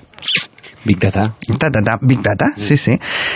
Eh, los resultados han sido un poco sorprendentes en cuanto a que los datos y, y- y los patrones que han salido son muy sencillos y muy directos. Por ejemplo, si el número de coches sedán son más pequeños que el número de furgonetas, hay una probabilidad del 88% de que ese vecindario vote republicano. Y casi todos los datos que han sacado son así de directos, ¿vale? Este estudio se basa en otros que ya se habían hecho, en los cuales, por ejemplo, se había hecho un análisis de, de estudio eh, de... Hoy, perdón, estoy pensando cosas mientras hablo y debería leer y ya está, ¿vale? Entonces, con inteligencia artificial se habían hecho estudios en Twitter que deducían también con más de un 90% de probabilidad la tasa de paro de la gente que estaba tuiteando. ¿Vale? Esto es bastante fuerte. También se han hecho estudios con metadatos de uso de teléfono para deducir la pobreza de los sitios eh, que usan estos teléfonos. ¿Qué sucede aquí? Estamos viendo que hay patrones que nosotros no sabemos identificar, pero que dan a conocer nuestros comportamientos de forma extremadamente clara. Esto da un poco de miedete. Porque claro, ¿no? ¿No te da Lo miedete que, tú? lo que siempre dices del capitalismo, ¿no? Bueno, som- eh, el ser humano es el producto. Entonces, mm, si tú te compras un tipo de sedán, yo creo, yo me imagino al, al- al director de marketing preparando la estrategia, la campaña de publicidad para vender un tipo de producto. Vamos a ser republicanos de tal, tal, tal ingreso, tal. Y ese es el producto que ellos quieren, ¿no? Yo creo que en el fondo somos muy sencillos. Fíjate, es que eso es lo que iba a decir, que nos parece que somos muy complicados, pero ya. son bastante sencillos, ¿eh? Yo creo que, claro, la cultura tiene mucho peso en eso y sobre todo la educación que hemos. Que- bueno, que, que, que los, los, seres humanos vivimos, ¿no? En nuestra, desde que somos pequeños, claro, eh, aprendemos una serie de cosas que nos hacen comportarnos de una, de una serie de, una, forma concreta, ¿no? Entonces, bueno, normal, normal. Sí, sí. Y ahora estaba pensando que, que debe ser súper fácil predecir a, a quién votamos. Lo único que cambiará pues son nuestras justificaciones. O sea, si nuestro nivel cultural es más bajo, pues diríamos, bueno, porque me gusta la chica y lo que dice es muy coherente. Y el... Y Que de la universidad pues te, tendrá toda una teoría de por qué La vota economía, Ciudadanos o por qué etcétera. vota. Yo me quedo aquí con hasta qué nivel tenemos privacidad, porque si tan solo con el acceso a Google Street View, que es algo que accede todo el mundo, ya puedes deducir, pues eso, el nivel de ingresos de un barrio, dónde va a votar, qué edad, qué raza hay, pues hasta qué punto tenemos privacidad o la privacidad es una ilusión. Pero si tú eres político y te... Se hablaba, hace poco escuché, no sé quién era, no sé quién lo comentaba. Hablaba de cómo Aznar en los años 90 metió un, un tipo de educación, un tipo de, de política para, para producir los cuarentones de, de actuales, ¿no? Eh, bueno, trabajos de mierda, sin motivación, sin, sin ninguna sin, sin, sin ninguna tendencia clara política, ¿no? Sino más en conformismo y tal, ¿no?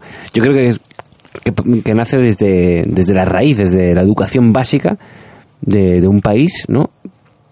Ahí ya se perfila el modelo de, de, de votante o de consumidor de dentro de 15 o 20 años. Eh, Bueno, es una opinión, ¿eh? Vaya, que no se ha sorprendido nada la noticia, ¿no? No, yo no. No, que, o sea, simplemente lo que votemos depende de nuestro nivel económico. Punto. O sea, en el noventa y pico por ciento de los casos. Muy bien.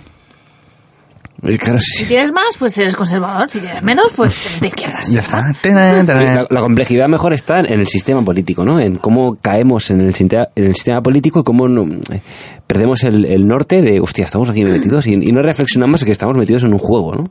Ahí creo que sí que está el- la complejidad. Pero el que tú seas de un bando de otro y tal, ¿no? Bueno, no sé, yo sigo flipando que cojas imágenes de Street View, las pasas por un programa y te dice lo que vas a votar. Es que me estás diciendo, madre de Dios. Pero bueno, si esta nos ha sorprendido, a ver si os sorprende la siguiente. Bueno, pero está muy bien tirada de la noticia. No, no es en plan, hombre, no, vaya claro, mierda de noticia. joder, No, no, no. Está súper guay. Es que le veo la lógica. Vale, vale, no, no, yo estaba ahí acojonado. El gran hermano está aquí, Dios, Dios, Dios. Siguiente noticia. Bueno, esto no es una noticia, es un estudio y me ha parecido muy, muy curioso. Los monos, los primates en general, no hacen preguntas. ¿Esto lo sabíais? Es muy, muy curioso, ¿vale? Los monos no hacen preguntas y tampoco dicen que no, no niegan cosas. Eh, hay muchísimos estudios en los 70 y en los 80 en los cuales cogieron a, a primates y les enseñaron lenguajes de signos. Y lo que descubrieron es que los monos no hacen preguntas. Simplemente. Entonces, ¿qué sucede? Es lo que diferencia a los monos de los humanos. Los humanos sabemos que otro miembro de nuestra especie puede tener conocimientos que yo no tengo, pero los monos no lo saben. ¿Vale? Esto se basa en un científico que estudió específicamente esto con una mona llamada Sara, muy curioso esto, en la cual, sí, lo comparaban con niños, Ah, ¿vale? No, no, muy curioso que el estudio. Entonces, tú cuando coges un niño y le das una rutina, cuando esa rutina se rompe, el niño pregunta. ¿Vale? Pues los monos, en esta chica, esta primate, no hacía ninguna pregunta. El estudio consistió en hacerle seguir un, una rutina muy rigurosa de cuándo le daban la comida, qué comida le daban, etcétera, etcétera. Después provocar retrasos, cambios de comida, etcétera, etcétera. Entonces, eh, los científicos sabían que la primate, lo sabían perfectamente porque la primate también usaba esas palabras, podía hacer preguntas, pero nunca las usaba para hacer una pregunta. Cuando el cuidador se iba o cambiaban la comida o se retrasaba o tal, simplemente lo aceptaba y punto. ¿Vale? Más estudios sobre esto nos han demostrado que entonces el hecho de hacer preguntas no es un hecho lingüístico, sino que es inherente a que somos humanos. ¿Nos parece curioso esto? Sí, o sea, me da la impresión de que entonces los monos son, serían como autistas. Bueno, eh, autistas en el sentido de que no distinguen entre lo que ellos saben y lo que saben los demás. bueno, viven, es claro, es definir esto ya es meterse en la subjetividad de lo que es ser un Es primate. la curiosidad que me ha surgido. Pero claro, a mí me recuerda, por ejemplo, las hormigas. ¿vale? Todas actúan en colmena, ¿no? Como las abejas o esto. Entonces, ¿hasta qué sentido el, la conciencia es algo que nos separa de nosotros mismos, ¿no? Los, las reacciones frente a un peligro son huida, ataque o parálisis. ¿Vale? La conciencia es una forma de separarte de ti mismo y analizarte. Entonces, ¿hasta qué punto la conciencia es la que nos ha dado el conocimiento de que yo soy una cosa diferente que aquel y aquel tiene unos conocimientos y unas cosas que yo no tengo. Y esto no lo tienen los primates. ¿Hasta qué punto esa sensación de... Ahora ya me estoy yendo, pero si de psicodélicos tienes la sensación de unión, ¿por qué no puede ser, quizás, y esto ya es mío, no de ningún estudio, los animales tengan esa sensación continuamente de todo es uno? ¿Vale? Me parece muy, curioso. Ahora que estoy estudiando a Jung, el hombre te dice que los arquetipos son la consecuencia evolutiva. De, antes hablábamos de la evolución, de igual que podemos ver que hasta cierto punto hay ciertas pruebas de que hemos evolucionado físicamente, la mente también lo ha hecho. Desde que éramos una meba hasta ahora, ha ido evolucionando de cierta manera, ¿vale? Y ahí se han creado los arquetipos, etcétera, etcétera. Entonces aquí estamos viendo una muestra más de la evolución de la mente en sí. Como el poder hacerse preguntas es una muestra evolutiva. Curioso, ¿no? A mí me ha parecido súper curioso. Que los monos no se pregunten cosas. Sí, sí, la verdad que lo es. ¿Bien? Buena gente. Buena gente. El que no era buena gente es el protagonista de la siguiente noticia, que es, un cirujano admite grabar sus iniciales en los hígados de los pacientes. Bueno, Ciencia. tenemos a Simon Brahal que tuvo que, que salir de su posición en el Hospital Reina Elizabeth de Birmingham en 2014 después de admitir que había grabado sus iniciales en los pacientes de en dos de sus pacientes, en el hígado de sus pacientes, ¿vale? No solo dos. Solo dos. Eso es lo que ha admitido este hombre, ¿vale? Que había grabado las iniciales no SB en los hígados de dos pacientes de trasplantes en 2013 usando un rayo de argón. El rayo de argón es una cosa que se utiliza para cicatrizar. Bueno, pues este hombre cogía y firmaba la obra de arte, ¿vale? Pasó que después de hacer esto, uno de los pacientes tuvo una complicación, le hicieron una resonancia de esto y en la foto, adivina lo que salió, la firma de este hombre. Entonces tuvo que reconocer lo que había pasado y lo echaron. Seguro que estos pacientes tienen en su puto coche una puta pegatina de Apple. O tienen un tatuaje con Messi o Cristiano Ronaldo, tío. Y eso no les importa, ¿no? Es que es- Claro, es que el, es- el cirujano que, les, es- que les salva la vida. y- Ese, y- y- ese y cirujano vete a saber, que pues, es creativo, ese cirujano que es creativo. ¿Huele a ironía o no? Porque ahora no, lo sé. No, no, no, no, no, no. O sea, en el mundo que vivimos, que, que los símbolos lo utilizamos para lo que nos conviene, ese cirujano que le ha salvado la vida dice, pues voy a firmar aquí, tío. Voy a poner aquí mi O sea, firmica. ¿a ti te parecería bien que tu cirujano te firmara en el hígado? Pero, a ver, depende... depende No, a mí me gustaría que me preguntaran antes. Sí, claro. Mira, por mira, su- si sale bien, sí. Sí, por supuesto, por supuesto. Pero ya que me ha salvado la vida, pues si quiere poner ahí no SJ, importa. ¿cómo- ¿ese, ese qué? SB, SB, SB, tío, pues, tío, de puta madre, tío, me ha salvado la vida, ¿qué más quieres, tío? Si yo voy con un iPhone y probablemente tengo una pegatina del iPhone en el coche o, o me haré un tatuaje de... mm, ¿no? En vez de llevarle una botella de whisky o, o ponerle el nombre a tu hijo como él, ¿no? No sé, Bueno, pues firmar en el hígado, ¿qué más da? Yo qué sé, tío.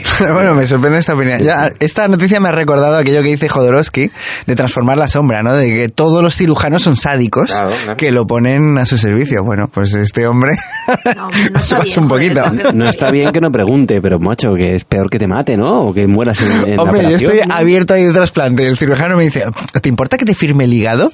Todo tuyo, y no tío. sé si es Si que yo es la me levanto- anestesia o qué es lo que está pasando. Si yo, si yo me levanto, tío, y hago mi vida y, y sigo con mi familia y estoy de puta madre, con mi- joder, tío, fírmame lo que quieras, tío. Aparte que es interno, tío, es que no tiene sentido, tío.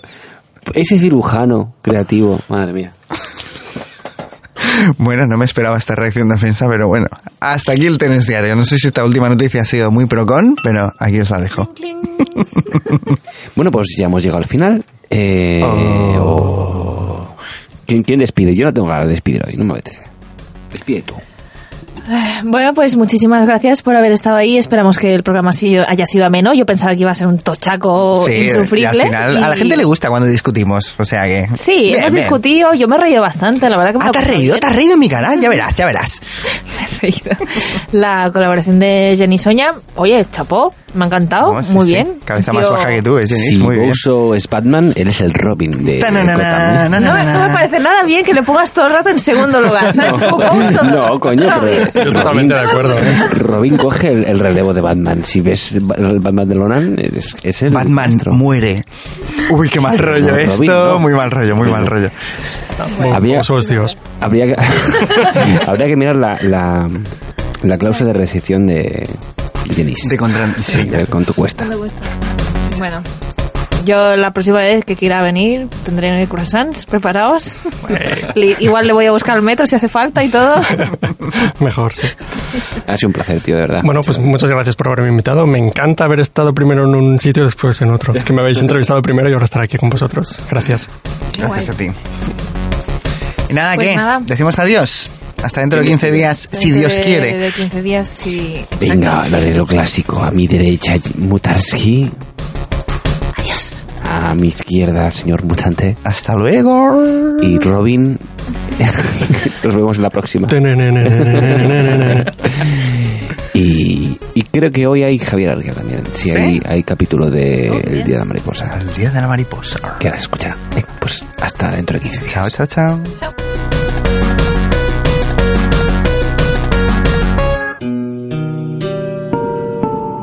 El día de la mariposa. Capítulo 4.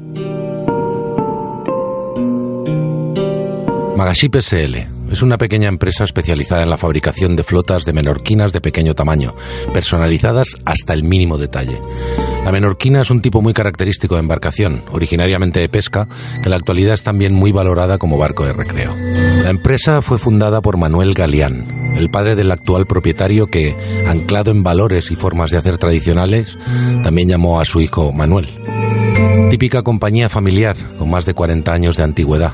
Era muy conocida internacionalmente por la calidad de materiales utilizados y el nivel de personalización que ofrecían en los productos fabricados, como muy pocas empresas en el mundo.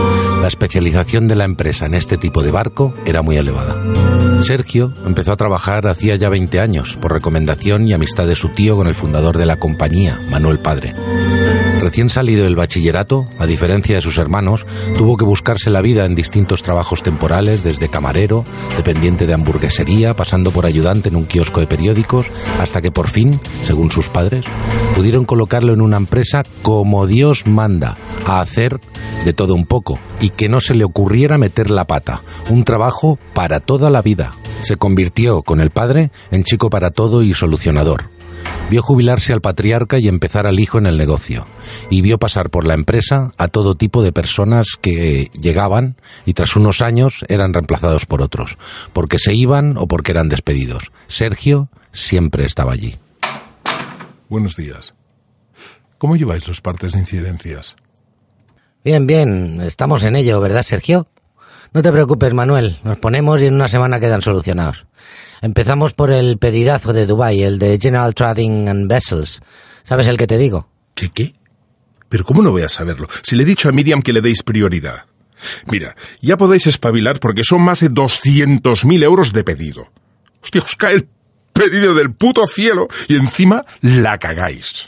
A ver, esta gente nos pidió los detalles del casco y cubierta en azul. Encargamos a Sergio que se ocupara de conseguir el pantón exacto y mientras tanto, Tony y yo íbamos avanzando con otros proyectos. Al final, para que se adelantase el pedido, nos dijeron que nos enviaban una imagen de su diseñador y que siguiéramos esa pauta. Como el pantone no llegó, tiramos con la imagen por pantalla y según ellos, ese no era el color corporativo que querían. Y ahora quieren descuento. ¿Descuento? A ver, ¿es que nos hemos pensado que somos gilipollas? Estos están acostumbrados a comprar mierda china y una vez que compran calidad, la quieren a precio de baratija. Mira, y una mierda. Antes les decís que devuelvan todas las menorquinas aunque estén personalizadas hasta el último tornillo y las hundo en el puerto de Barcelona. ¿Os ha quedado claro? ¿Y tú, Tony? ¿No dices nada o qué? Bueno, yo no llevo la zona, pero estoy también con ello. Me pongo con lo que me digas. Y una vez que acabéis con este tema, quiero que te vayas en persona a solucionar todos los otros partes. Mira, me da igual lo que tardes. Sergio, ¿no tienes nada que decir de los pantones? Les insistí por email y por teléfono y no me lo enviaban. Lo han enviado ahora, hace tres días. Después de que habían recibido el pedido ya. Eres la polla. ¿Y cómo dejas que tiren adelante el pedido sin estar el pantone? Bueno, yo ya dije... ¡Ay, Dios, Dios, Dios! ¡Vaya atajo! Manuel deja el departamento, como de costumbre, en el nivel más alto de motivación. Bueno, yo ya dije que Sergio. Ya lo sabes. Ya os dije que si fuera por mí no lo confirmaba hasta que estuviera el pantone exacto. Claro, como a ti lo de las comisiones te la trae el pairo. Ah, que tú no cobras comisiones. ¿Me podrías explicar por qué se empezó la fabricación sin tener todos los datos? ¿Tú no te enteras? Dímelo tú. Igual es un poco de kamikazismo. Tienes un poco de razón, pero ya sabes cómo es el jefe con lo de los objetivos. Podrías darle un toque al cliente a ver si lo convences. Bueno, voy a ver si les hago una llamada o le digo a Miriam que les dé un toque. Se hacen unos minutos algo incómodos de silencio. Situación muy habitual, por otra parte, y cada uno sigue en su puesto de trabajo con las ocupaciones habituales. Hola, Sergio, dime. Sí, Miriam. Eh, mira, hazles una llamada a esta gente de Dubai. Espera. Eh, oye, Daniel, ¿había suficiente margen en la venta a los moros? Sí, sí, sí, iba a ser una operación de puta madre. Entonces, eh, ¿crees que un 15% de descuento, por ejemplo, en la siguiente operación, encajaría? Desde luego, es como si se me hubiese ocurrido a mí, tío. Si te sale bien el tema, ya se lo comento al jefe, compañero. Miriam, Miriam. Sí, dime. Ay, Dios. Pues le comentas a Habib Hassam, que es el responsable de compras, que hemos pensado que para el próximo pedido podríamos aplicarles un 15% de descuento, si les parece bien. Bueno, y a ver cómo respiran. Vale, pues los llamo ahora y te digo. Y solo tres minutitos más tarde... Dime, Miriam, ¿y has llamado? Sí, verás. ¿Te han colgado? Bueno, no, he dejado de hablar porque ya no había nadie. No me jodas, Miriam. Bueno, déjalo. Ya llamo yo el lunes. A ver, a ver. Entonces, esta tarde le decimos a Manuel que el lunes igual le arreglamos la movida de los moros. Hay algo que no entiendo y es todo. Bueno, déjalo. Vamos a papear y a tomar unas cervecitas, chupitos y lo que caiga, luego un ratito de jefe y el lunes será otro día. Hala, pásatelo bien, Sergio. Vale, pues hasta luego, Sergio. Hasta luego, chicos. Sergio se queda solo. No puede resistirse a abrir de nuevo su cajón. No sé ni cómo soy capaz de aguantar unas horas más, Smith. ¿Atajo de capullos? ¿Otra vez tú, Miriam? ¿Qué quieres ahora? Ay, perdona, chico. Te llamo un tal Diego. Dice que es personal. ¿Diego? ¿Quién coño será ahora? Mira, pásame. ¿Sí? ¿Quién es? Che, boludo. ¡Diego! ¡Joder, qué alegría, tío! ¿Cuánto tiempo? ¿Pero cómo me has encontrado? ¿Qué, qué es de tu vida? Ya me conoces, Sergio. Bueno, si es que todavía te acordás de mí. Cuando se me mete algo en la bocha, ya sabes, la cabeza, allá que voy. Pero Diego, ¿cómo no voy a acordarme, tío? Creo que eres la única persona que me ha tratado bien, eh, bueno, desde que puedo recordar. Eh, no digas eso, revoludo. Necesito hablar con vos. Mira, he tenido un sueño, un presentimiento, yo qué sé. Algo pasó. Y no quiero que hagas nada, que des un paso en tu vida sin que nos veamos. Por mucho quilombo que tengas. ¿Pero qué dices? Estás... eh, pero... ¿Tú cómo puedes saber? Has escuchado El Día de la Mariposa por Javier Arguia. El suspense continuará.